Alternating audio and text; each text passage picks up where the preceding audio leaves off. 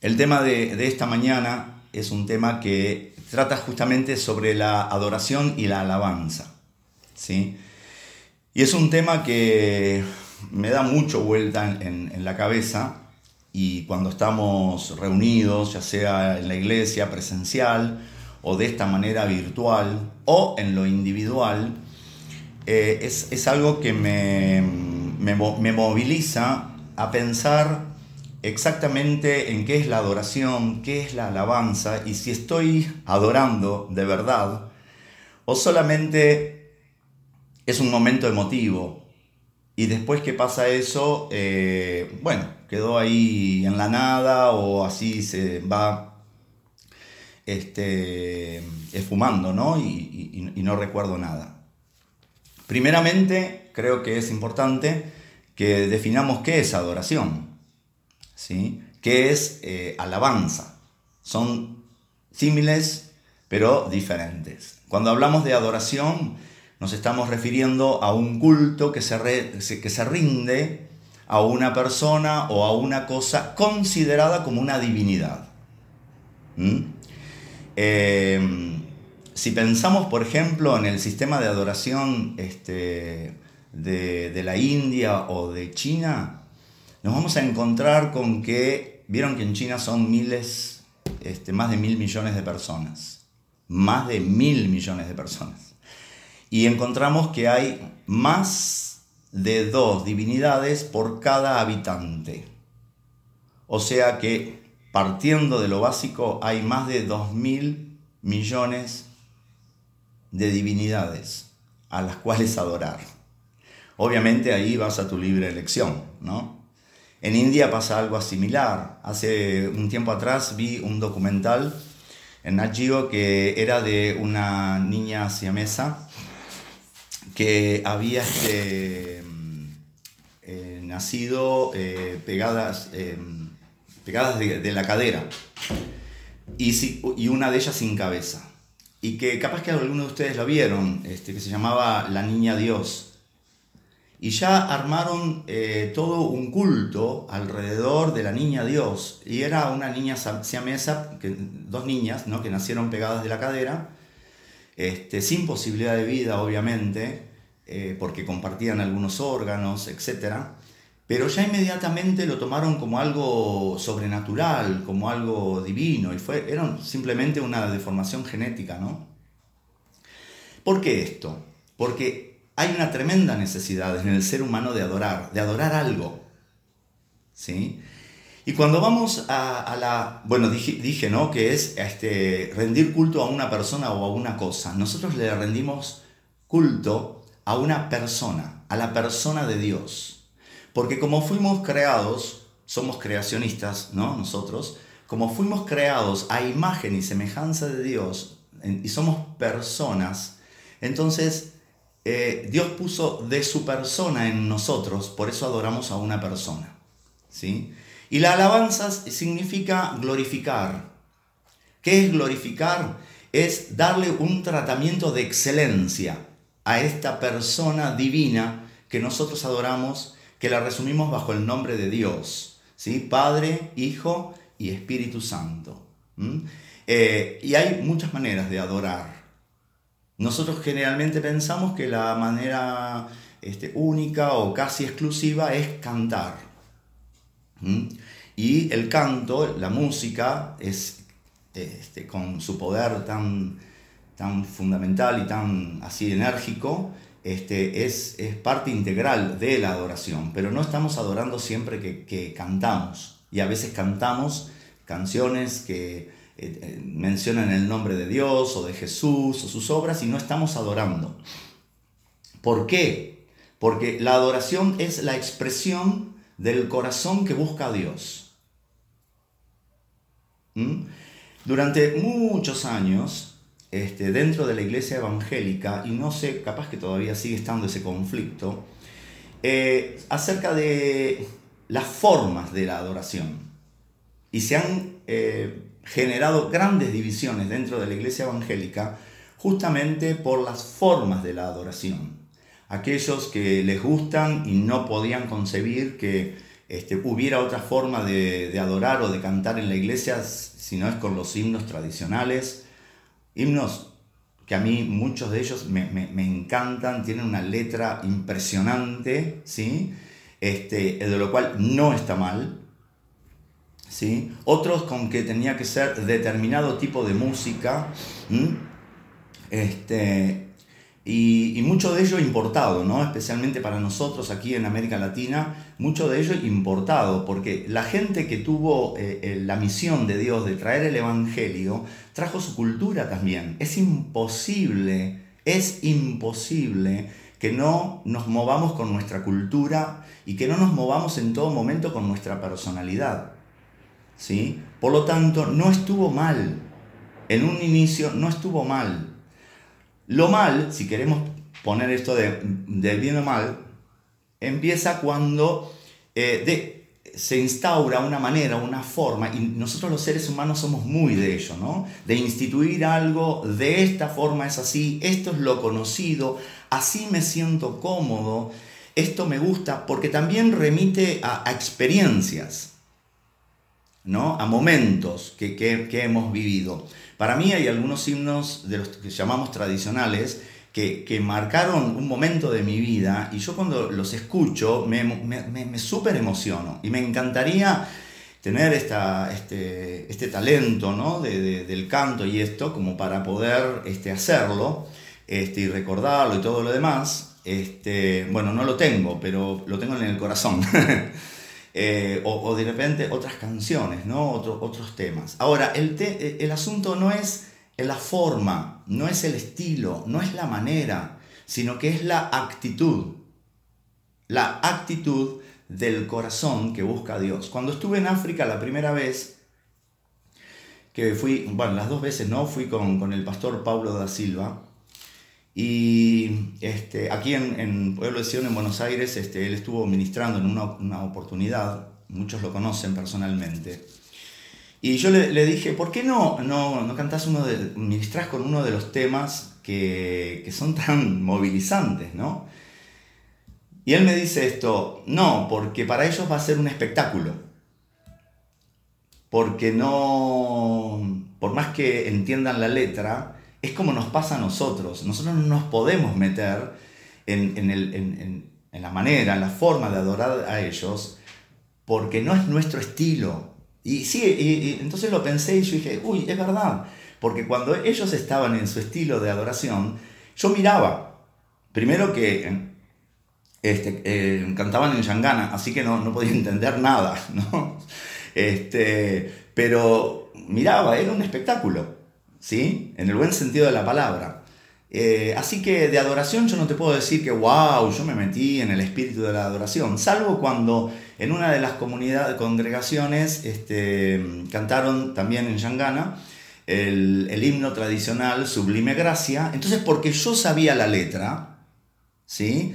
fue que me empezaron a pasar cosas y me emocioné y todo lo demás. Ni sabía en qué parte del himno iba, ni qué estaban diciendo pero yo sí sabía la letra en mi idioma y bueno, la música era, era la misma con algún eh, cambio de ritmo este, por, natural, ¿sí? Y ahí recién es como que, uff, yo dije, ahora sí, estoy adorando todo lo demás, ¿no?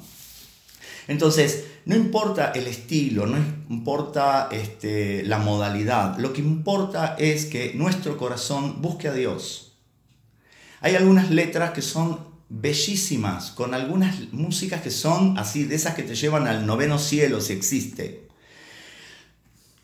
Pero de adoración y de alabanza no dicen absolutamente nada. Cuando, por ejemplo, cantamos eh, Ven conmigo a la casa de Dios, es una invitación al otro. Cuando cantamos Exáltale, eh, su nombre es exaltado, no le estamos, no estamos adorando, no estamos este, haciendo otra cosa más que diciéndole al otro, exaltalo a Dios. ¿sí? Su nombre hay que adorar. O sea, estamos haciendo una proclamación. ¿sí? Eh, entonces, no estoy, no, estoy, queriendo ser mala onda con, con vos. Solamente te quiero decir que hay algo que está pasando en el mundo entero y es un llamado que Dios está haciendo, es a la verdadera adoración. No a aprovechar los momentos para emocionarnos, ¿sí? Para pedir, disfrazado de adoración, ¿está? Porque después salimos de la misma manera quizá que entramos, medio, medio vacíos, medio sin sentido, después nos aburre, ¿no? Este, no sé si te habrá pasado a vos, pero yo muchas veces me he aburrido y he dicho, uy, ¿cuándo la terminan? ¿No? Porque no se está adorando, se está cantando, se está declarando cosas, se están haciendo lindas voces, buenos instrumentos, wow, hay, algunos corales que son maravillosos, pero no se está adorando. Y Dios quiere que nosotros lo adoremos. Quiere Él ser el centro de nuestra adoración en, el mundo en general y especialmente de todo lo que viene de Oriente, del lejano Oriente, principalmente de la India, ¿no? Se, promueve mucho la adoración antropocéntrica, o sea, centrada en el hombre.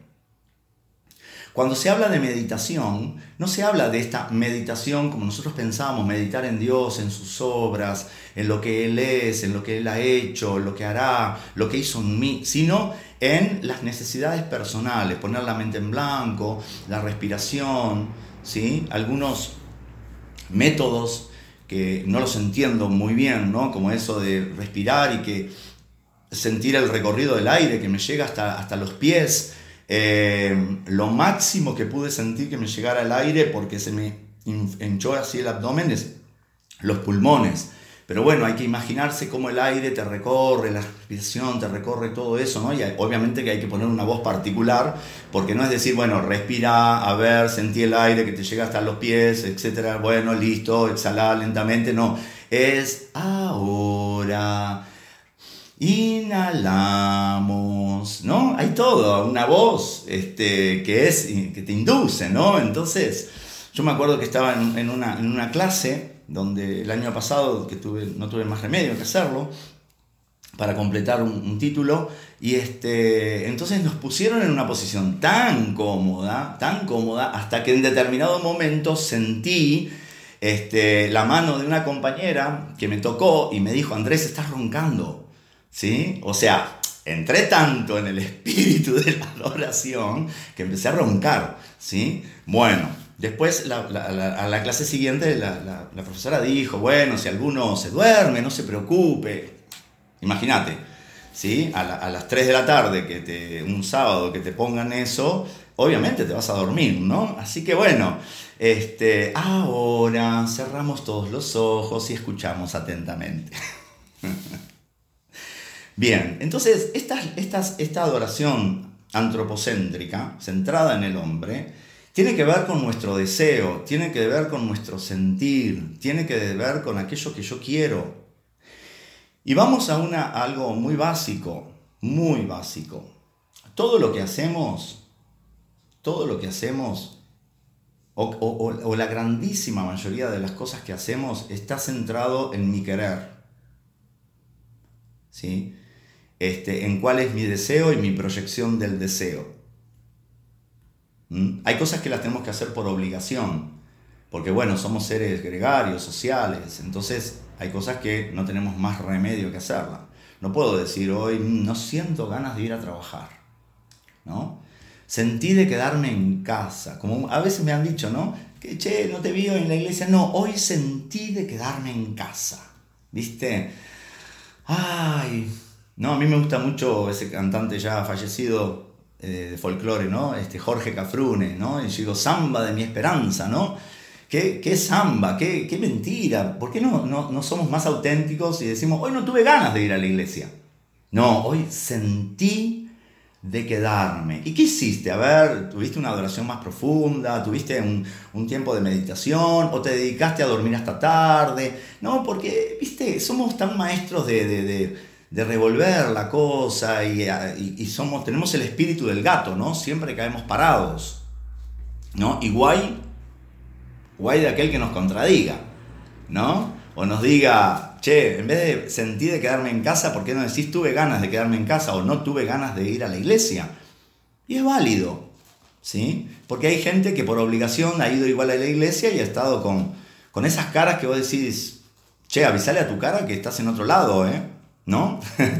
Entonces, eh, a veces tenemos una adoración como mágica, ¿no? Que es una adoración infantil, como que de repente, wow, se van a producir las cosas. Son aquellos que constantemente están esperando el milagro. Todo, todo tiene que ser un milagro. ¿sí? Y yo creo en los milagros. Creo porque los he visto, creo porque sucedieron en mi vida, creo porque lo dice la Biblia, creo porque nuestro Dios es un Dios de lo sobrenatural y por lo tanto, como nosotros somos seres naturales, todo lo que pertenece a lo sobrenatural es un milagro. ¿Sí? Es un milagro. Entonces, yo creo en los milagros, pero te voy a decir algo, yo creo en los procesos. Y especialmente en aquellas cosas que tienen que ver con nuestra personalidad. ¿Sí? Yo creo en los procesos. Yo creo que hay cosas que Dios quiere revelarnos que no va a hacer el milagro. ¿Por qué no lo va a hacer el milagro? Porque quiere que aprendamos, quiere que entendamos, quiere que sepamos la, la raíz de nuestra situación. Entonces, yo creo en los milagros, pero a su vez creo en los procesos. Por lo tanto, cuando soy de esos súper espirituales, siempre esperando el milagro, yo te voy a decir, estás en una adoración infantil, una adoración de fantasía. ¿Sí? También está este, esto del futurismo que muchas veces eh, hacemos dentro de la, de la iglesia, ¿no? Y lo mejor está por venir. Siempre lo mejor está por venir. ¿Y qué del presente? Porque nosotros vivimos ahora. Y es ahora que, que necesitamos las cosas. Es ahora que necesitamos ese vivenciar. Es ahora que... ¿Entendés esto? Entonces es como que, no sé si creemos tanto, entonces lo mandamos al futuro. Lo mejor está por venir o algo muy trillado. Estamos viviendo en tiempos difíciles, ¿no? Porque sabemos que los tiempos son difíciles. Yo desde que tengo uso de razón escucho esa palabra, los tiempos son difíciles. Claro que los tiempos son difíciles, siempre son difíciles los tiempos. ¿Sí? Ahora, cuando nos clavamos en eso, es como que empezamos a justificar hasta nuestros fracasos. A veces cuando le metemos la voluntad de Dios, a las cosas, ¿no? Oramos, pim, pum, pam, creemos, no sé si creemos desde la realidad, desde la fe, desde la convicción, desde la revelación, desde la fantasía, no sé desde dónde creemos, pero eh, y ahora, y le ponemos toda nuestra energía que hasta lo sentimos en el cuerpo y no pasa nada. Entonces, ¿qué fue? No era la voluntad de Dios. ¿Entendés? De alguna manera no nos podemos enfrentar quizá con ese fracaso de decir, ¿Qué fue lo que no estuvo bien o dónde me perdí o qué es lo que estoy creyendo de manera equivocada? ¿No? Entonces, eh, tenemos esta adoración futurista de que vamos siempre para adelante y ese, ese futuro que nunca llega. ¿No? También tenemos una adoración este, como adolescente a veces. ¿Cuál es la característica de los adolescentes? de acuerdo a la cultura occidental, porque en otras culturas la adolescencia como, como la tenemos nosotros no existe. ¿Sí? ¿Qué es, eh, ¿Cuál es la modalidad del adolescente? Quiero todo ya.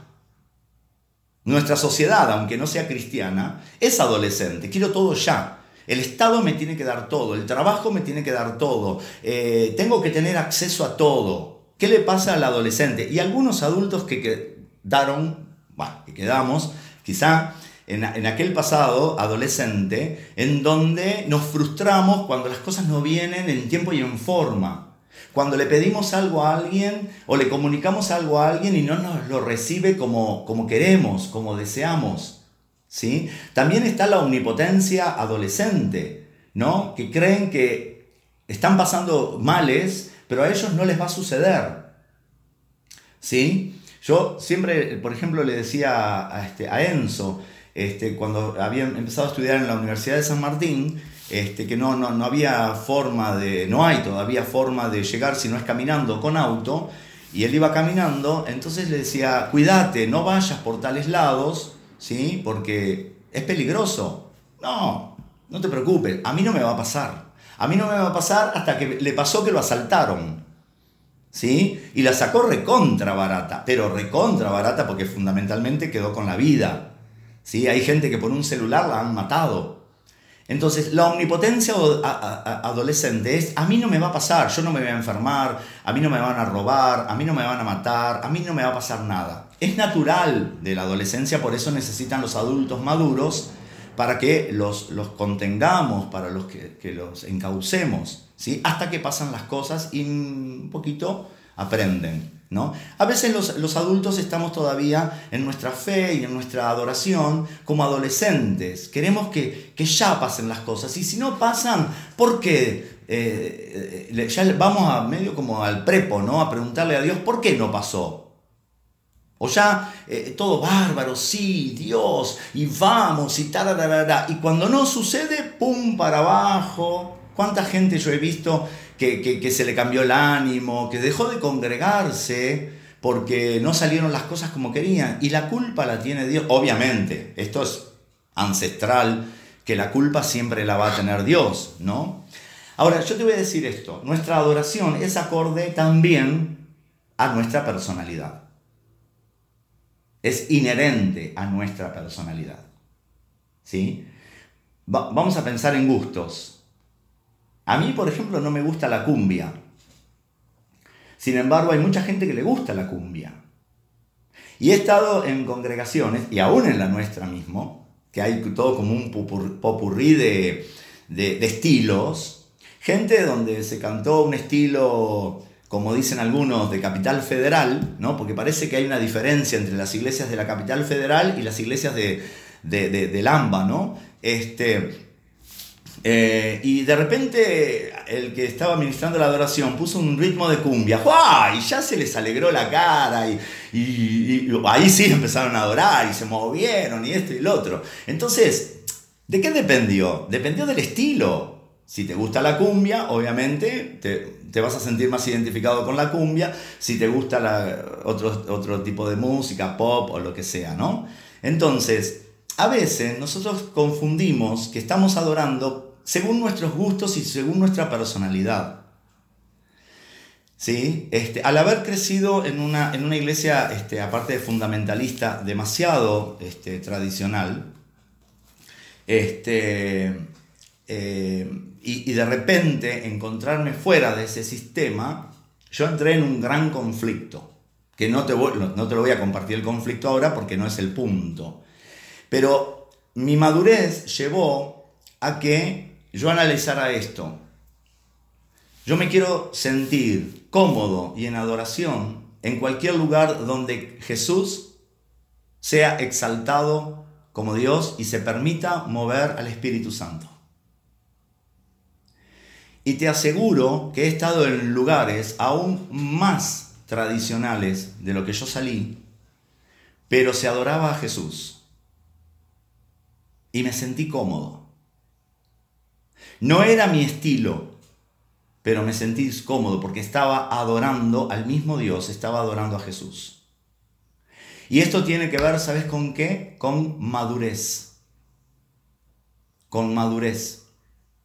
Entonces, vamos a tratar de dejar de lado la adoración fantasía. ¿Sí? Porque como adoramos con nuestra personalidad, ¿sí? ¿qué es la personalidad? La personalidad es un conjunto de rasgos y de cualidades que conforman y a su vez configuran la manera de ser de una persona. Es un conjunto de rasgos y de cualidades. Y algo maravilloso, que es única en cada uno de nosotros. Es única.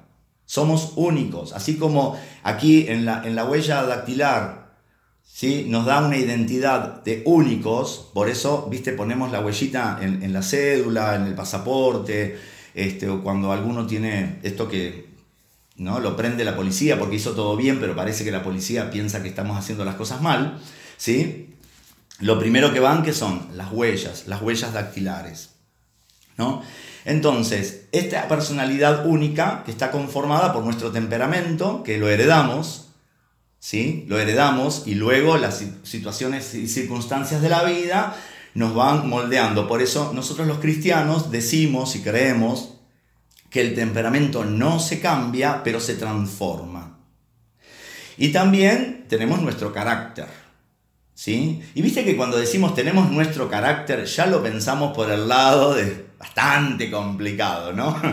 No, no, todos tenemos nuestro carácter, ¿sí? Este, todos tenemos un carácter que se va formando desde, desde el vamos, desde que estamos en los brazos de mamá, ¿sí? Se va formando nuestro carácter. Y algunos rasgos de carácter se, incorporan de tal manera que son permanentes. Y, y es bastante complicado y difícil trabajar esos rasgos de carácter.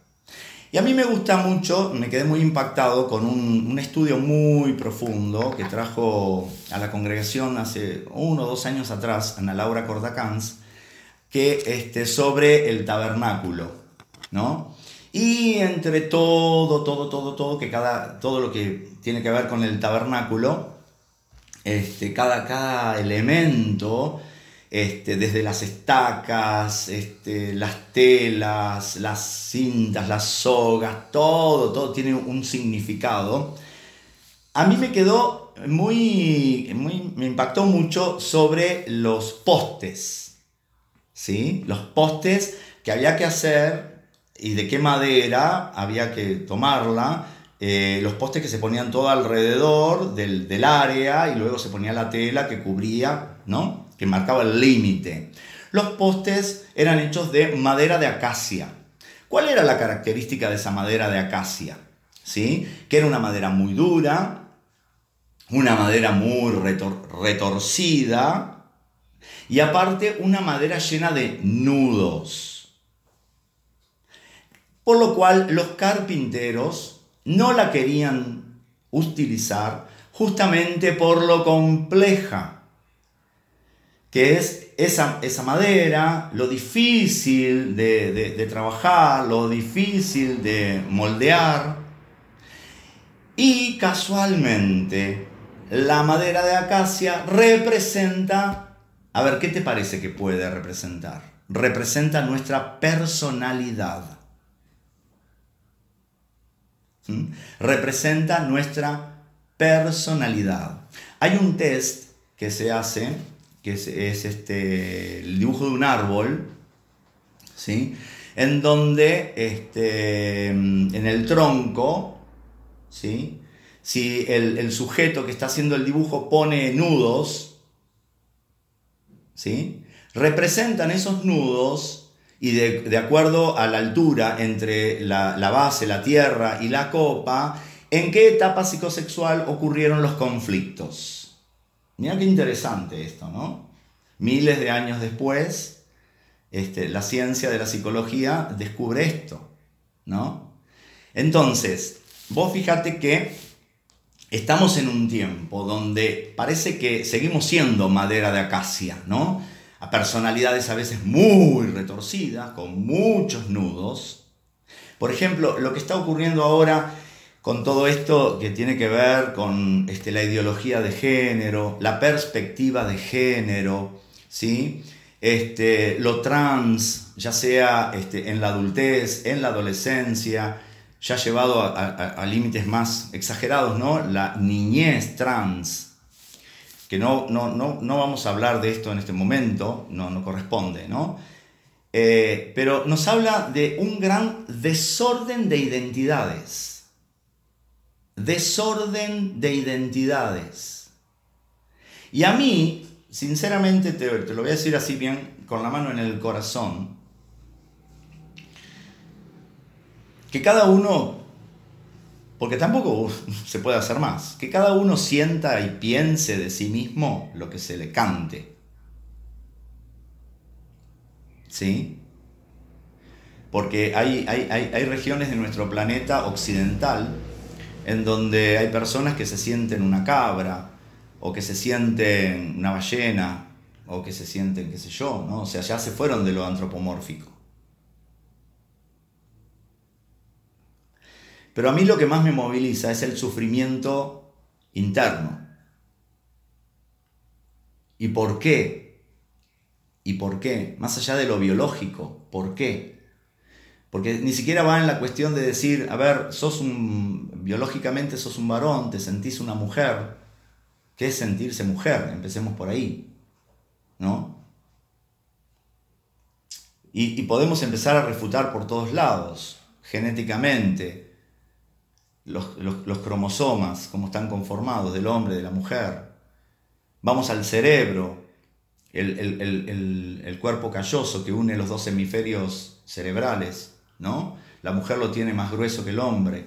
La mujer tiene mayores conexiones neuronales que el hombre, por eso ven 7 mil millones de tonalidades más. Nosotros decimos rojo y la mujer te puede decir, no, rojo amanecer campestre del oriente de China, y la otra te dice rojo atardecer de la frontera entre Noruega y Suecia. Entonces, si estás hablando de rojo con una, con una bella dama, no sabes qué tipo de rojo puede estar viendo ella, ¿no? Lo llevamos así a lo, a lo jocoso para distendernos un poquito, ¿no? Pero más allá de eso, si la persona adulta, ¿no? principalmente la adulta, quiere sentirse lo que se quiera sentir, si hablamos de derecho, están todos sus derechos. A mí lo que siempre me moviliza de todo esto es el sufrimiento subjetivo, el sufrimiento interno que tiene esta persona. ¿Sí? Eh, lo que le está, la vivencia. En la niñez trans, por ejemplo, ¿cuál, cuál es ese deseo? Porque entendiendo por, por, la ciencia, todavía en la niñez es imposible que tenga una concepción de masculino y femenino, de macho, de hembra. Pero ¿cuál fue el deseo de esa mamá desde el vientre, de la, desde, desde, el vientre, estando en el vientre su niño, ¿no? Porque el deseo materno es tan importante en la constitución de la identidad. Con la primera persona que el niño o la niña se identifica es con su madre es una identidad este, imaginaria. Luego va a construir su otra identidad o su verdadera identidad, ¿no? Entonces, más allá de todo esto, a mí me, me moviliza mucho el sufrimiento que tiene la persona. Y vos decís, ¿qué tiene que ver todo esto con la adoración? Porque la adoración me pone, nos pone en una conexión, en una sintonía fina con Dios que trabaja nuestra persona, nuestra personalidad y nuestra identidad.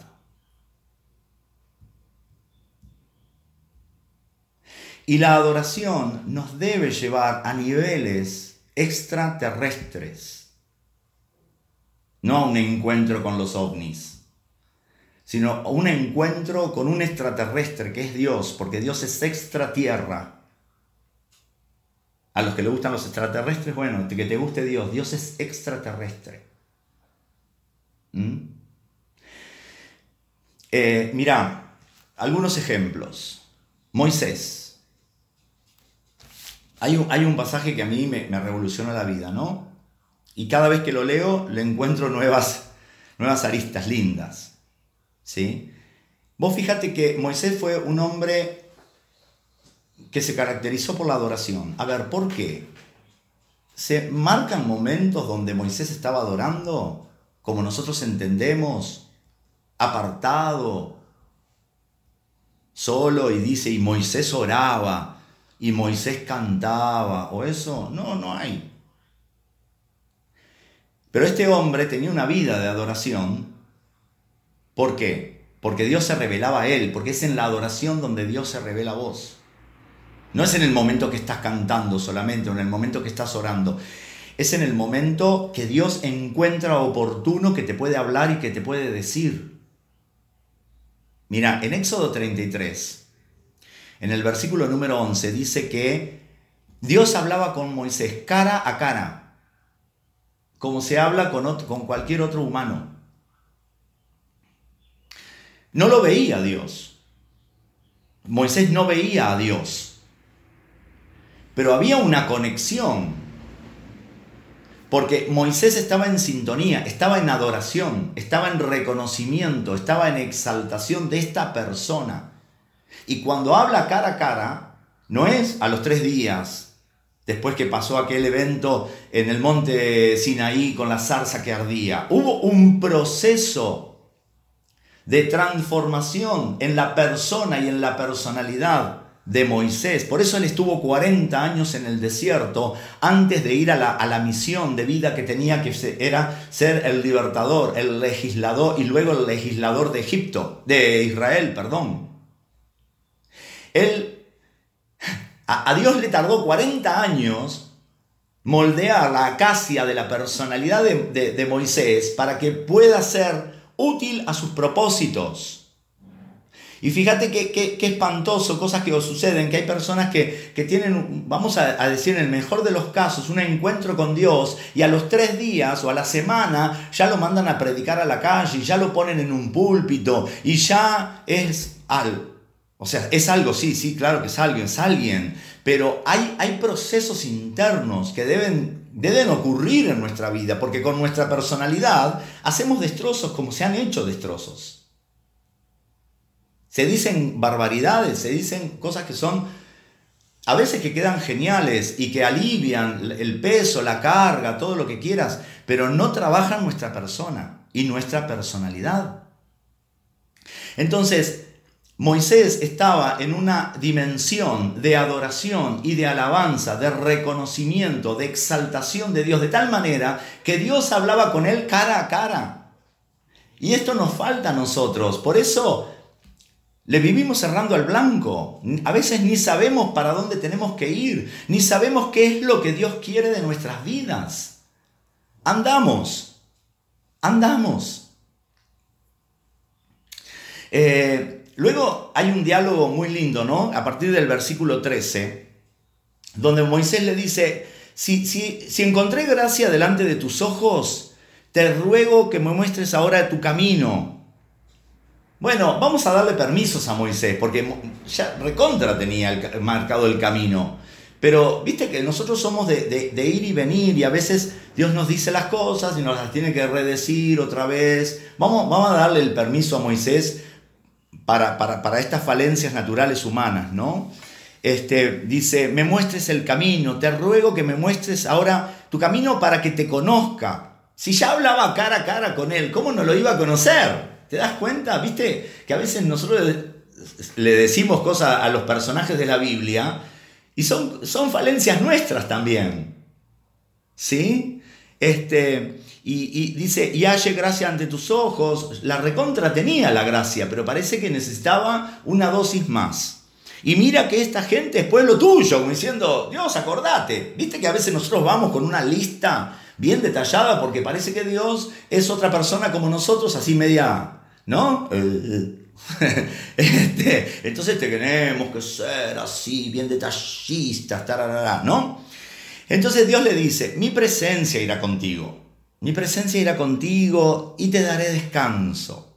Y Moisés le responde, porque parece que no, no le entraba lo que Dios le estaba diciendo. Y si tu presencia no ha de ir conmigo, pero recién Dios le dijo, mi presencia va a ir contigo. Y Moisés dice, si tu presencia no va a ir conmigo, entonces no me saques de acá. Capaz que si yo hubiera sido, le hubiera dicho, pero flaco, acabo de decirte que voy a ir con vos. Moisés, voy a ir con vos. A veces estamos esperando el milagro. Y Dios a través de alguien nos dijo cuál es un problema por el cual no se produce una sanidad, no se produce una apertura de caminos o lo que sea, ¿no? Pero yo estoy esperando el milagro. Pero Dios ya te lo dijo a través de alguien. ¿Qué es lo que tenés que trabajar? ¿Qué es lo que tenés que tratar en la acacia, en la madera de tu personalidad? Pero yo estoy esperando el milagro. O sea, no quiero, ¿entendés? No quiero trabajar mi persona, quiero el milagro. No me vengas con que tengo que, revisar cosas de mi vida, con que tengo que... Pa, No, no, no, no. Yo quiero el milagro. ¿No entendiste? Yo quiero el milagro. ¿Ok? No quiero hablar. No quiero pensar. No quiero ir a la historia. No, no, no, no. Yo quiero el milagro. No quiero encontrarme conmigo mismo. Yo quiero el milagro. Y en la medida que quieras encontrarte con vos mismo y dejes de ser tan infantil y dejes de ser tan adolescente en tu forma de adorar, vas a tener encuentros con Dios. Porque el primer, hay dos encuentros fundamentales que tenemos que tener en nuestra vida. Es un encuentro con Dios, pero también un encuentro con nosotros mismos. ¿Mm? Entonces dice, este, ¿Y en qué, en qué se conocerá aquí que he hallado gracia ante tus ojos? Ah, si, si, lo empezás a leer con mucho detenimiento, te dan ganas de, de decirle un par a Moisés, ¿no? Bueno, ahí Dios, porque dice, yo y tu pueblo, este, eh, sino en que tú andes con nosotros y que yo y tu pueblo seamos apartados de todos los pueblos que están sobre la faz de la tierra. En eso se va a conocer. Ahí te das un poquito cuenta del ego ¿no? de Moisés. Yo y tu pueblo y nos apartes del resto. A veces nosotros los cristianos tenemos como este miedo, ¿no? Que nosotros somos los buenos y todos los de afuera son los malos. Y, Jesús dijo, no es lo que entra lo que contamina, sino lo que sale, porque ya está contaminado. ¿Sí? Entonces Dios, como entiende la casia de la personalidad de Moisés y la tuya y la mía, dice, mira si esto no es, dice, también haré esto que has dicho, por cuanto has hallado gracia en mis ojos y te conozco por tu nombre. Esto lo tiene que haber hecho recapacitar mucho a Moisés. Entonces, ahora quiere un nivel, un siguiente nivel de adoración. Él quiere entrar en otra dimensión de la adoración. Porque evidentemente en este proceso que entró, Dios lo trabajó y se dejó trabajar. Entonces dice, te ruego que me muestres tu gloria. Ahora te quiero ver personalmente. Entonces entendemos que hay niveles de adoración. Y esos niveles de adoración no son que unos son preferidos y otros porque vos sos tal o, descendés de tal, o porque tu historia, o porque tu herencia, sino que tiene que ver con la actitud tuya, mía, buscando a Dios. Ahora, vos fíjate que Moisés se centró en Dios y Dios se centró en Moisés. Entonces, esta es una adoración espiritual, teocéntrica. Nosotros, la grandísima mayoría de las veces, estamos en búsqueda de la bendición. ¿Y Dios bendice? Claro que sí. Dios bendice. Pero los que entran en niveles más elevados de adoración son aquellos que quieren al que bendice, no a la bendición solamente. Por eso nuestras oraciones están dame, cargadas, ¿no? De dame, ayúdame, mostrame, decime, en el mejor de los casos decime, porque a veces Dios dice y, nosotros, ¿no? Eh, quiero que vengas conmigo y Dios te dice, voy con vos, y en qué, si no venís conmigo, este diálogo muchas veces tenemos nosotros. ¿Mm? A mí me gustó muchísimo, entre muchas cosas que dijo el pastor Anderson, es que el domingo pasado, ¿no? O el otro, el anterior, perdón, de que esto de la pandemia Dios usa todas las cosas para muchísimo, para, con muchísimos propósitos y fines. Pero uno de los grandes propósitos es pulir y trabajar a la iglesia. Y me sorprende que ahora, como estamos en, por, un tiempo, por lo menos, con la, iglesia digital, la iglesia así, ¿no? De, de, esta manera, no sé bien cómo se llama, este, online o qué sé yo, Ahora eh, está la competencia de quién llega a más lugares, quién de diferentes partes remotas del mundo se quiere congregar con nosotros.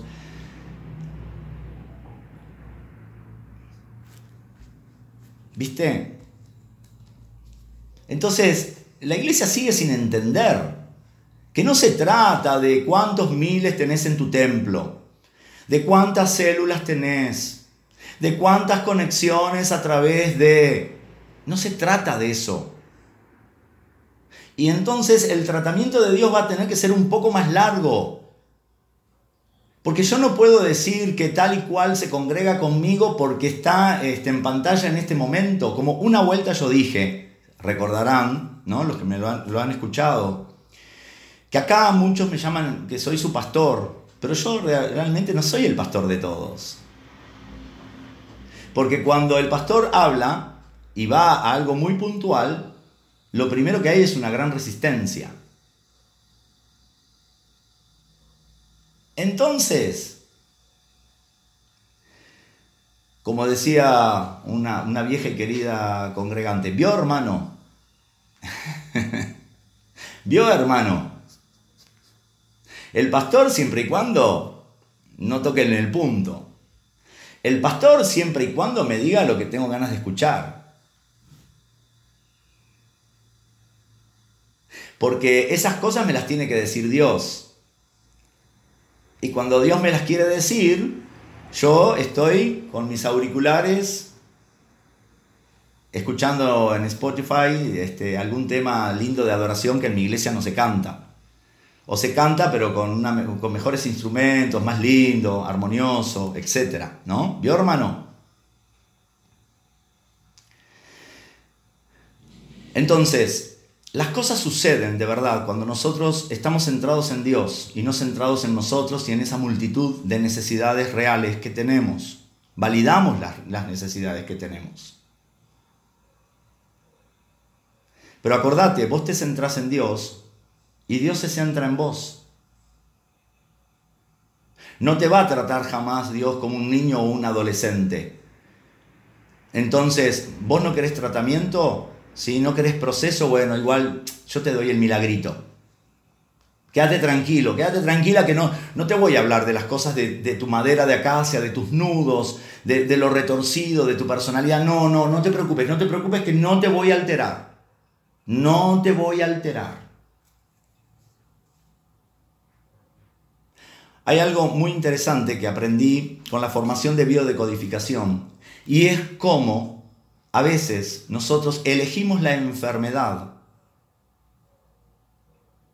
Elegimos la enfermedad antes de hablar. Preferimos enfermarnos antes de trabajar lo que debemos trabajar en nuestro interior. Vos decís, wow, ¿qué está diciendo este hombre? ¿Cómo que voy a elegir la enfermedad? Si para eso tengo, trato de tener la mejor cobertura médica, para tener los mejores médicos, ¿sí? Y no tener que estar enfermo. Pero ¿a quién se le ocurre decir semejante barbaridad que voy a elegir la enfermedad antes de? No, yo quiero tener un cuerpo sano. Pero te tengo una mala noticia. Una personalidad con rasgos de carácter y temperamento no transformado y no trabajado, va a hacer que inconscientemente elijas la enfermedad como mejor manera de sobrevivir. Porque no tiene que ver con que lo heredaste de mamá, de papá, de la tía o de la abuela o de vaya a saber qué generación atrás. Tiene que ver en cómo ves el futuro, y a veces para esa persona el futuro es tan negro que mejor es estar enfermo. ¿Cuánta gente comercializa no en cuanto a lo financiero, sino en cuanto a lo emocional acerca con, con la enfermedad? ¿Cuánta gente? Entonces tiene la atención de la atención que por otro lado no la podía tener ahora. Imagínate, tengo tal enfermedad, especialmente si es una enfermedad de esas complicadas que, generalmente tienen olorcito a, a, que dentro de poco nos pueden tocar la marcha fúnebre.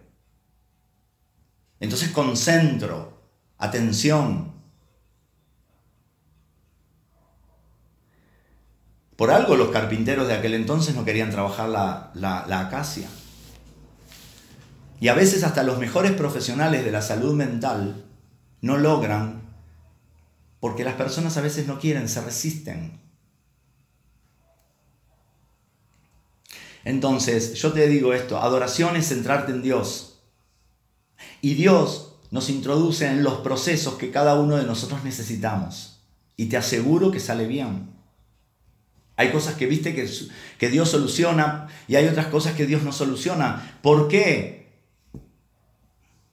Bueno, hacete la lista de todas las cosas que le quieras preguntar a él y que él te responda. Pero trata de que no te responda según lo que te quede cómodo, sino para que tu vida pueda crecer. Mira Elías. Un pasaje muy trabajado, ¿no? En Primera de Reyes 18. ¿Sí? Llegó la hora de la adoración, dice en el, en el versículo 36. Llegó la hora de la adoración. Ahí dice del holocausto. Nosotros decimos de la adoración, porque el momento del holocausto era el momento de la adoración. Llegó la hora de la adoración, preparó todo. Y hubieron tres cosas fundamentales que Elías dijo, que te demuestra que él estaba centrado en Dios. Respóndeme para que conozcan que eres Dios. Respóndeme para que conozcan que eres Dios. ¿En quién estaba centrado Elías? Estaba centrado en Dios. No pidió que lo ayudara, que lo libre, que, que, que, que, que, que. No, no, no. Elías estaba jugado porque conocía a Dios. Varias veces hemos ministrado nosotros acerca de la diferencia en conocer de Dios y conocer a Dios. Conocer de Dios muchos pueden conocer. Ahora, cuando hablamos de conocer a Dios, nos habla de una experiencia, una intimidad profunda con Él, de niveles de adoración. Viste que el apóstol Pablo dice en un momento, este, conozco de un hombre, no lo sé si en el cuerpo o en el espíritu, que subió hasta el tercer cielo, etc. Son niveles de adoración. Y eso no tiene que ver con tus grandes santidades, ni con tus grandes doctrinas, ni con tus grandes este, sacrificios. No tiene que ver con nada de eso tiene que ver con la actitud de tu corazón buscando a Dios, centrándote en Dios. ¿Qué pasó? Uno solo. Del lado de Dios, vamos a decir así, y del otro lado habían 450 profetas. Por lógica nosotros decimos, 1 contra 450, perdió el 1. Ganaron los 450. Y del otro lado había un pueblo así mirando. A ver qué va a pasar. ¿De qué lado nos ponemos? ¿Mm? Y cuando cayó el fuego de Dios y consumió el holocausto y bla, bla, bla, bla, todo el mundo dice, ay, sí, sí, sí, verdaderamente, Él es Dios, Él es Dios. Ah, pero... Porque ya viste el resultado. Bueno, vamos a perdonarla a toda esta gente. ¿Sí? Vamos a perdonarla. Y vamos a centrarnos en esto. Sé un adorador de niveles altos donde las circunstancias de este mundo no te, no te este, mm, manejen ni muevan en este sentido. No en que, en que tus emociones no sean afectadas, no en que tengas momentos de, de conflicto, no, no, no, yo no estoy llevando a esa adolescente e infantil manera, sino que Podés tener situaciones tremendas en lo laboral, en lo económico, en lo familiar, en la salud. Y te, y te sacuden, y claro que te sacuden, pero que no te muevan de Dios. Que no te muevan de Dios. Porque en un tiempo, no sé cuándo será esto, dice en los tiempos del fin, vendrá la gran apostasía. ¿Sabes cuál es la gran apostasía? Que las personas dejen voluntariamente a Dios. El año pasado o anteaño, no recuerdo bien, aquí en, la Argentina, hubo, el anteaño creo que fue, un, movimiento que le llamaron movimiento de apostasía, donde las, las personas acudían en masa a las iglesias católicas a pedir que se lo sacara de la lista de miembros de la Iglesia Católica, porque en la Iglesia Católica Apostólica Romana cuando una persona es bautizada, automáticamente pasa a ser miembro de la Iglesia Católica. ¿Sí? Entonces se le llamó tiempo de apostasía, donde las personas iban y pedían, había que hacer un documento, etcétera, etcétera, ¿no? Este, para que lo sacaran de la membresía. Esa no es la apostasía. Esa no es la apostasía. La apostasía es cuando la gente deje a, Dios, no quiera saber nada de Dios. Pero los que, conocí, los que tuvieron algún encuentro con Dios, me refiero. Porque entonces decís, bueno, hay una gran apostasía porque la gente en general no quiere saber nada de Dios. No, yo me estoy refiriendo a los cristianos que van a abandonar a Dios porque Dios no les dio, porque Dios no los resolvió, porque Dios no los cuidó. No, es todo, lo... Viste, se habla de, hambruna que va a venir y de más pestes y todo lo demás. Entonces yo pienso, qué, horror, qué terrible, que esto, que lo otro, pero se me viene inmediatamente lo que dice la, la escritura en el Apocalipsis, que hay un lugar de seguridad para la mujer, es decir, para la iglesia. Y, quizá ni, ni, por Zoom nos vamos a poder estar viendo y teniendo esta administración. ¿Y qué vas a hacer? ¿Y qué vas a hacer en ese tiempo? Sea adorador ahora, ahora que tenés oportunidad, ahora que lo podemos hacer juntos, ahora que podemos aprender, ahora que podemos ser ministrados, pero entra en niveles más altos de adoración, no te quedes con la canción, no te quedes con el, con el, con el, el CD, va a decir que ya está, es viejo de hablar de CD, ¿no? Ni sé qué se dice ahora, ¿no? Este, yo le dije a, mi nieta Lola, este, no sé qué del CD, me dice, ¿qué es eso, abuela? Abuelo, o sea, y tiene 14 años, ¿no? Yo digo, uy, Dios, ni que hablar del cassette. bueno, ni que hablar del cassette, ¿no? Y la lapicera y, hacer así para enrollar la cinta cuando se te enredaba y todas esas cosas. Eh, ahora uno dice divertidas, ¿no? Ahora,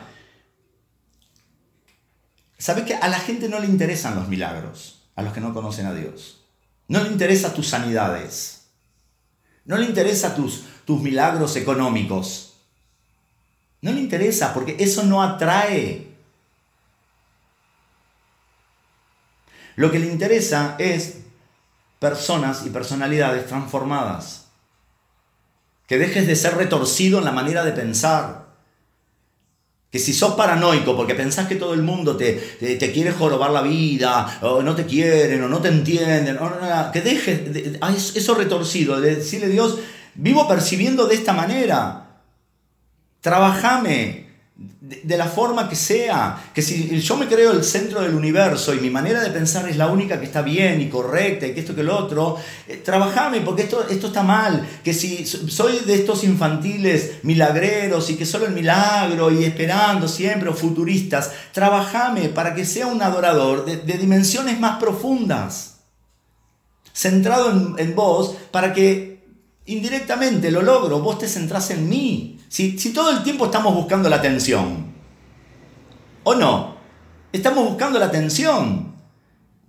Haciéndote el deprimido o haciéndote la super, el súper alegre, haciéndote el súper superado o haciéndote el pobre o el que no tiene nada o el que tiene mucho o el que soy el más lindo, el más flaco, el más hermoso o porque soy gordo o porque soy esto. Estamos buscando atención todo el tiempo. Porque necesitamos la mirada del otro, necesitamos la aprobación del otro.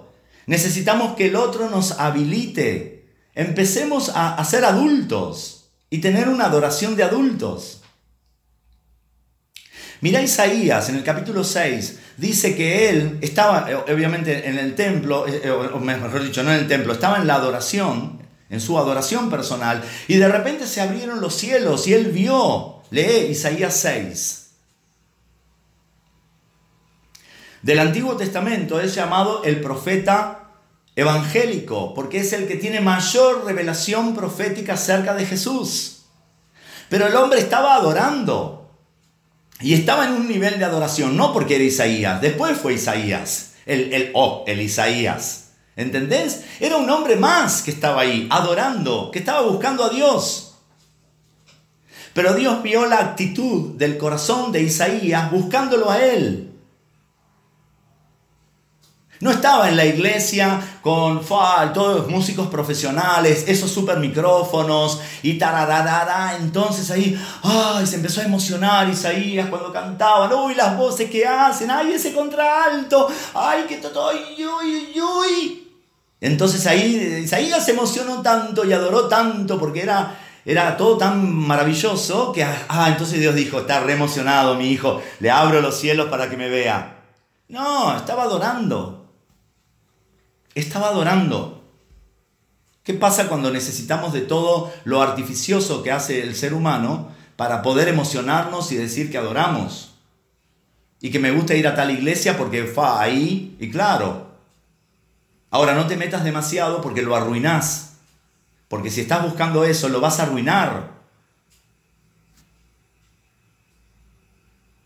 Porque con lo simple dice que al que es fiel en lo poco, sobre mucho Dios lo pone. Y bueno, si sos genio y figura, ¿no? Otro de las retorcidas o nuditos de, nuestro, de nuestra personalidad, si somos, nos sentimos genio y figura, que ese genio y figura sirva para construir y para animar a las personas a adorarlo y a buscarlo. Centrate en Dios, que Dios no te preocupes, Dios se centra en vos. Mira Pedro. Decimos que Pedro fue el apóstol a los judíos, ¿no? Mm, no sé si tan así. Pedro necesitó un cambio acá, cultural, mental. En Hechos capítulo 10, lo lees después, de los versículos 9 al 17. Dice que se ve que estaba con hambre Pedro. Y antes de comer, le estaban preparando comida y antes de comer, dice que subió a la azotea a orar. Y estaba orando y se abren los cielos. Se abren los cielos y ahí hay una revelación, donde Dios le muestra toda clase de animales ¿no? ¿Te acordás de la dieta judía? Animales limpios, animales inmundos, lo que se podía comer, lo que no se podía comer.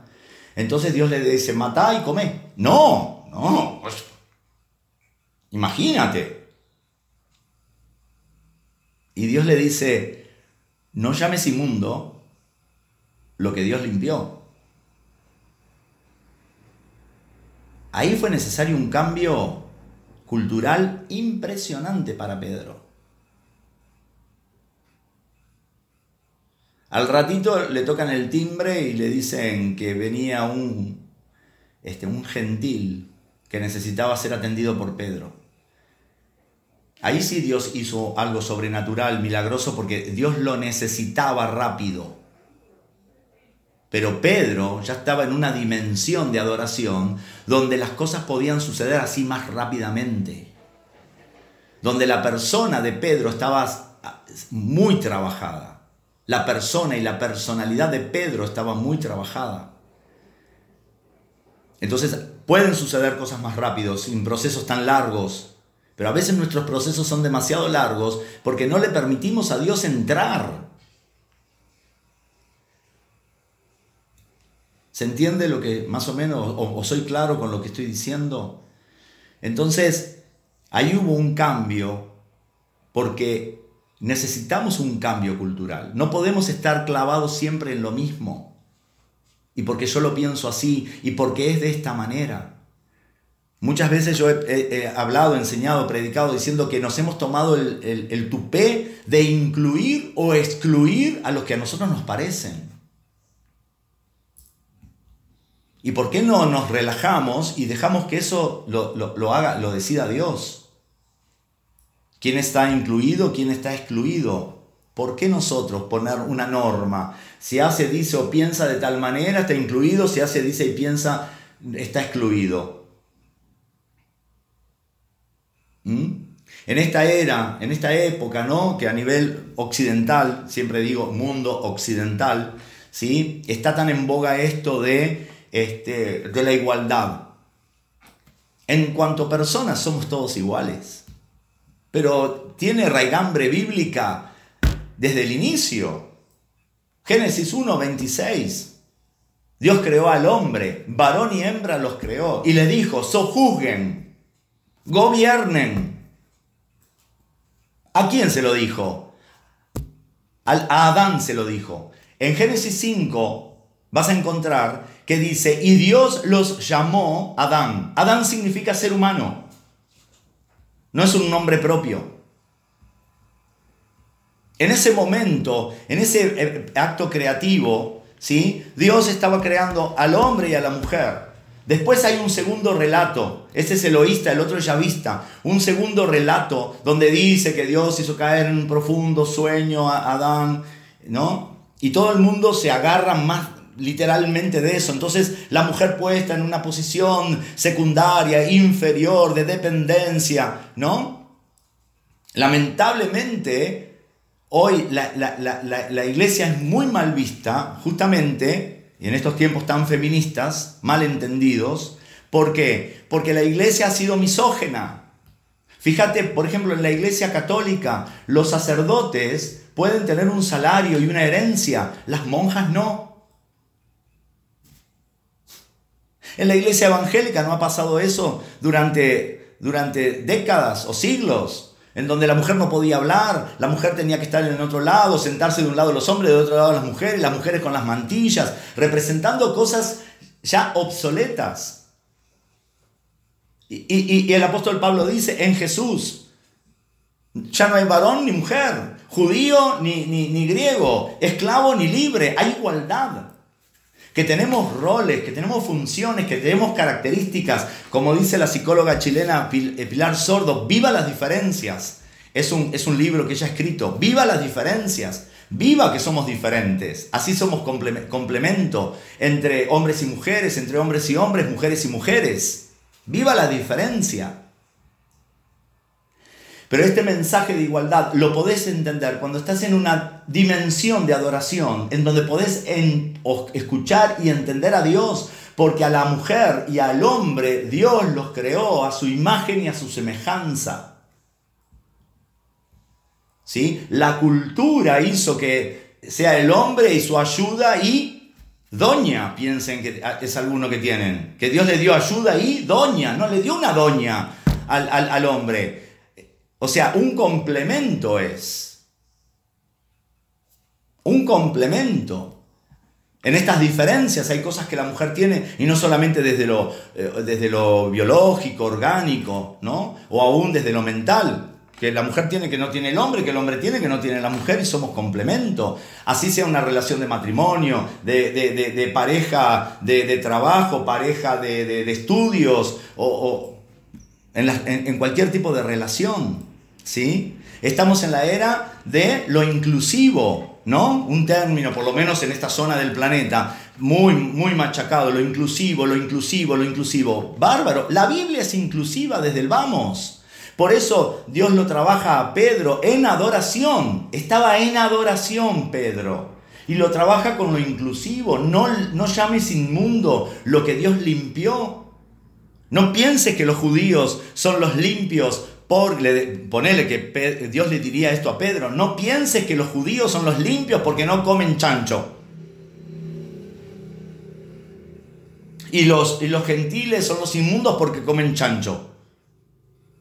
No, Jesús en la cruz murió por la humanidad, judíos y no judíos. Entonces, ahí hay un mensaje inclusivo. Si pensás en, cuando Israel fue cautivo, por el motivo no importa por el cual fue cautivo, pero fue a una tierra y ahí estuvo Ciro, rey de los persas. ¿Y cómo lo llama Dios? Mi siervo Ciro. Y no era cristiano, no era judío, no era hebreo. Es más, lo llamó mi siervo. Y Ciro tuvo misericordia del pueblo de Dios. Aunque lo llevó cautivo, tuvo misericordia. Fue el rey más misericorde que no era judío. ¿Mm? Entonces, cuando hablamos de esto y vemos las, cosas tremendas que están ocurriendo en la sociedad, ¿sí? se habla que este, es el tiempo de mayor oscurantismo y mayor eh, degradación de la humanidad. Porque ya no se va solamente a esto del género, sino que eh, es esto que, trasciende lo humano.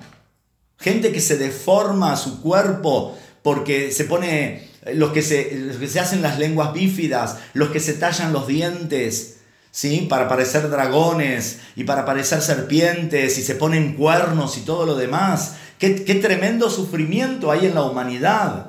para que nos encerremos en una iglesia este, de, paredes o, en una iglesia digital. No importa a quién, a quién, a eh, eh, quién, el mensaje de quién escuchás, no importa, lo que importa es que vos te centres en Dios. Si no, otra vez caemos en la misma estupidez. Ay, te congregás conmigo, ay, seguramente, mirá. No, nada que ver. Nada que ver, ¿entendés? ¿Comprendés esto que, estoy tratando de transmitirte? Entonces, ¿cuál es, ¿cuál es el problema? La falta de paternidad divina que hay sobre nuestras vidas. El otro día yo hablaba con algunas personas y decía, ¿por qué todo llevarlo al término lucha? ¿No? Como que me empezó a molestar eso. Porque si es, eh, eh, es la lucha, la lucha, la lucha. ¿Sabes quién es el que tiene que estar luchando todo el tiempo? El huérfano el que se siente que no tiene derechos, el que se siente que no tiene un lugar. Ese es el, que tiene que estar luchando todo el tiempo. Mira el caso del hijo pródigo y el hermano mayor. El hermano mayor todo el tiempo en lucha porque no se sentía hijo eh, heredero, porque no se sentía con derechos con su padre. En cambio vino el pródigo y de repente, y todo fue porque se sentía hijo. Entonces hoy el mundo está en lucha por los derechos, por la igualdad, este, por la inclusión, porque no hay paternidad. No hay paternidad. Y la paternidad sana viene de parte de Dios. A veces yo pienso, ¿no? En algunas cosas un poquito extrañas que hemos pensado y hecho, ¿no? Este, en donde necesitamos un cambio cultural también. Yo me acuerdo un consejo muy mal dado que le dimos a una señora de la, de la congregación, ¿sí? En donde este, se congregaba con su esposo y el esposo así se enojó y no quiso congregarse más y después andaba por alguna iglesia que otra. Entonces nosotros le dimos el consejo de lo que creíamos en ese momento que estaba acertado, que la mujer tiene que seguir al marido. No importa que el marido esté tomando decisiones raras, locas, extrañas, la mujer tiene que seguir al marido. Entonces le aconsejamos que se fuera de la congregación y anduviera errante con el marido hasta que no se congregó ninguna, nunca más ninguno de los dos. Y es el día de hoy que hemos escuchado de ella y salpica de vez en cuando en la iglesia como para decir, voy. ¿Es así realmente? Que la mujer que quedó sin independencia, se quedó sin mente, se quedó sin decisiones, se quedó sin poder, eso no tiene nada que ver con la Biblia. Si el marido está tomando decisiones, bueno, allá Dios con el marido, y mientras tanto que la mujer y los hijos embromen. Entonces, hay cosas muy culturales que no tienen nada que ver con la Biblia. Recomendaciones que hizo el apóstol Pablo con respecto a la mujer, que tenían que, que, hay que interpretarlas en su contexto, pero no quedaron ancladas eternamente y para siempre. ¿Se entiende esto?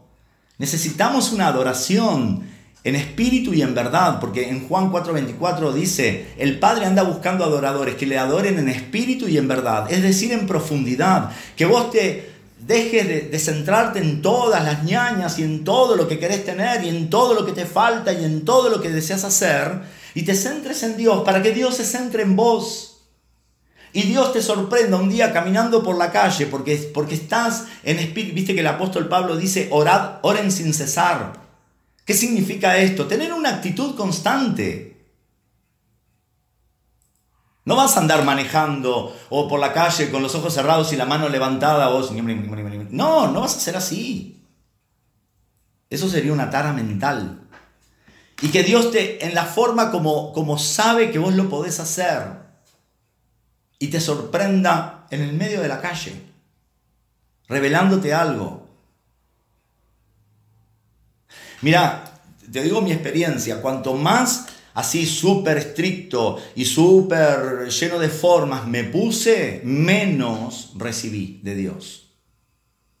Y ahora me encierro en mi cuarto y me pongo de rodillas y con la Biblia al costado, ¿viste? Y empiezo a orar y hago toda la fórmula de la oración y Padre, y cambio la voz porque hay que cambiar la voz, porque si nos reímos así, nos divertimos con él. Y ahora cierro los ojos. También los evangélicos tenemos nuestras tonalidades. ¿Sí? Sí, Padre, y ahora te pido, toca mi corazón. Si no, no, no hablamos nosotros así en lo corriente. ¿Sí? Llénanos. Tú, acá en, esta zona hablamos de vos, pero a, Dios le decimos si tú eres, tú tienes, tú puedes. Hablamos en, no así en, en neutro, ¿no? Y si podemos poner alguna voz medio centroamericana, más mejor, porque parece que hay una unción especial con las voces centroamericanas, ¿no? Entonces, cuanto más entré en esa fórmula y ahora esperaba la revelación y la, cabeza de repente se me iba para cualquier lado, ¿viste? Y pensaba algo que tenía para hacer y me encontraba pensando en alguna comida que tenía ganas. Ay, de repente me acuerdo, uy, Señor, perdóname, perdóname porque mi mente corrupta se fue. Y sabes una cosa, lo que yo, fa, sí, lo sentí, revelación y a partir y ahora, fracaso total. Porque me estaba metiendo en una forma. Y Dios no quiere que estés adentro de ese tipo de formas, porque Él es dinámico. Entonces cuando aprendí a estar relajado, empezaron a venir algunas revelaciones de las cuales te he ministrado mucho y te han sido de mucha bendición. Y algunas de ellas las recibí caminando en la calle con la bolsa de los mandados o manejando o en un sueño. Pero no así bien devoto de rodillas, con las rodillas marcadas. ¿Sí? Temprano yo te buscaré, de madrugada yo me acercaré a ti. David, no un salmo. Hay que levantarse antes de la salida del sol. Entonces me ponía el despertador bien temprano y aunque hiciera frío, porque cuanto más, viste, más tortuosa era la cosa, mayor espiritualidad demostrabas. Entonces leí en un libro que un pastor se levantaba a las 4 de la mañana y no prendía la estufa ni nada y se ponía una manta. Allá yo, sin poner la calefacción y me ponía una frazada por arriba. Me quedaba dormido a veces arriba de la silla. Yo te aseguro que hice de todos los, de todas las fórmulas y de todos los métodos que leí, que escuché en predicadores y todo, lo hice todo. De todo te lo digo, ¿eh? Hasta que me di cuenta que la cosa es fácil y sencilla. y uno dice, Dios mío, ¿cuánto tiempo perdí? ¿Y cuánto me equivoqué? ¿Mm? Y hay días que en todo el día, salí del, salí del Zoom si querés a partir de ahora, ni siquiera me pongo así en un momento específico a orar porque siento que estoy en sintonía con Dios todo el tiempo. Y estoy aprendiendo cada vez más a hablar con Dios. ¿Y cómo era esto? ¿Y qué hago ahora? Y a reconocerlo a Él. Y gracias Dios.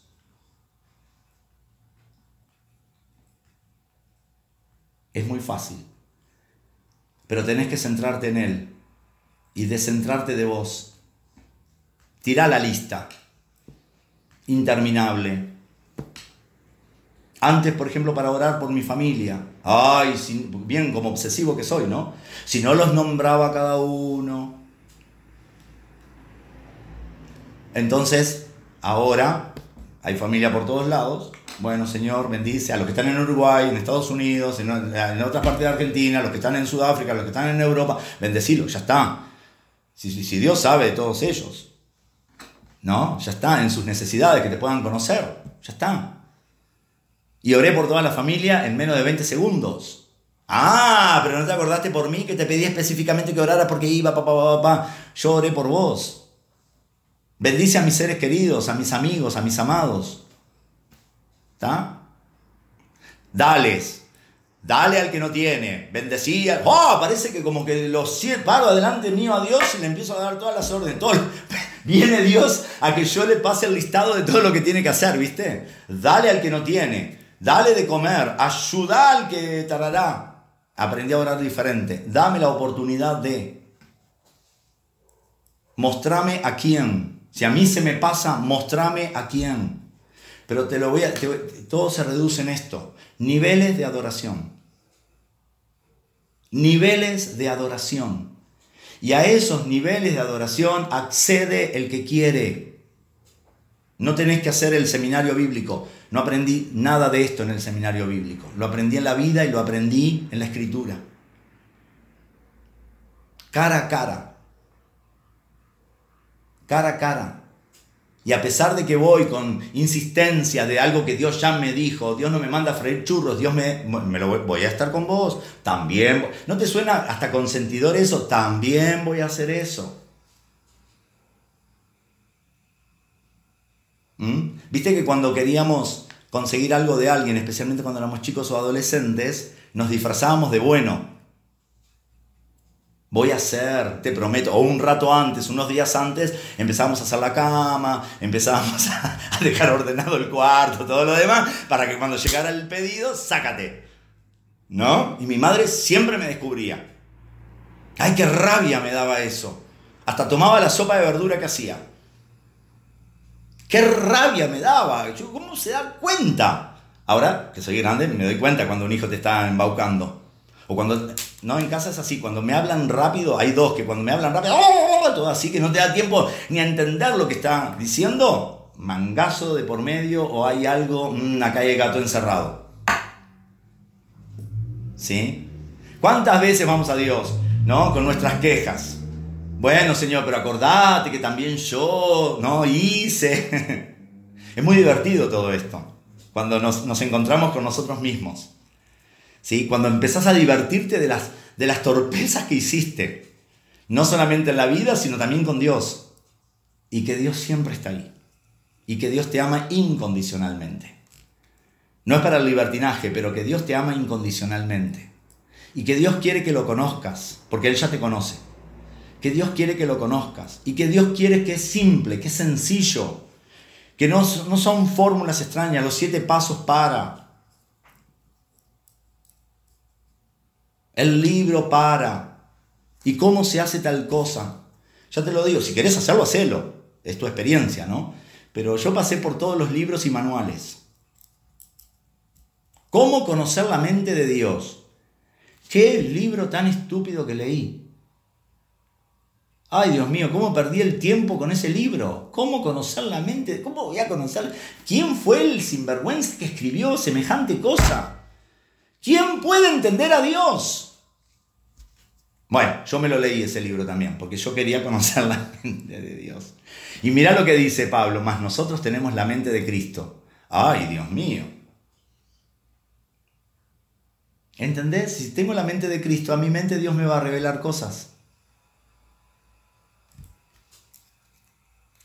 Obviamente que para cada asunto tenemos sí, pero, ¿no es cierto?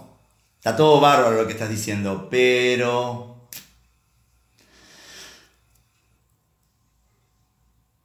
Juan 17.3 dice, y este es de verdad el último versículo que voy a citar, esta es la vida eterna, que te conozcan a ti, el único Dios verdadero, y a Jesucristo a quien nos has enviado. Esa es la vida eterna que las personas conozcan a Dios, el único Dios verdadero. Y vas a ver que tenés éxito en tu vida y con la gente. Sentite especial para Dios porque vos sos especial para Dios. Sentite único para Dios porque vos sos único para Dios. Sentite mirado escuchado por Dios, porque Él te mira, Él te escucha y Él te conoce. Si no lo podés lograr, bueno, son otras cositas que hay que trabajar. Pero eso es la revelación de la palabra. Le, dice, le dijo a Moisés, te he conocido por tu nombre en el verso 17, te he conocido por tu nombre. ¿Qué más querés, Moisés? ¿Eh? ¿Qué más, más querés? Vos, yo, ¿qué más queremos? Así que deseo con todo mi corazón, quería transmitírtelo, ¿no? Esto porque tengo una seria preocupación de qué pasa, de que todavía la iglesia no está impactando a la sociedad. Este, ¿Qué pasa? Que no se levantan hombres que van a hablarle directamente al presidente. Porque Isaías, porque de los conocidos, ¿no? Así, Isaías, Elías, eh, esta gente se, iba a la corte a hablar. Eran profetas de la corte. Y mirá que la corte no era aquella cosa de espiritualidad, ¿eh? Elías fue que se enfrentó con Jezabel. Destruyó todo lo que Jezabel tocaba, lo destruía. ¿Mm? Entonces, ¿qué pasa? Que tenemos tanta revelación y lo mejor está por venir, pero no se levantan personas o no son levantadas personas para ir a hablar al presidente, a la vicepresidenta, en el caso nuestro de aquí de Argentina, ¿no? O de otros países. ¿Qué está pasando? ¿Será que después será para gloria suya? Y por eso Dios dice, no, porque esto, lo, van a embarrar. Entonces por ahora no, pero mientras tanto las naciones sufren. ¿Sí? Y decimos, la creación gime a una por la liberación del pecado, pero, pero nosotros los cristianos seguimos antropomor, antro, ¿cómo es? en esa adoración antropocéntrica. Cambiemos para una adoración teocéntrica y Dios se centra en nosotros. Te lo aseguro. Te lo aseguro. Dale.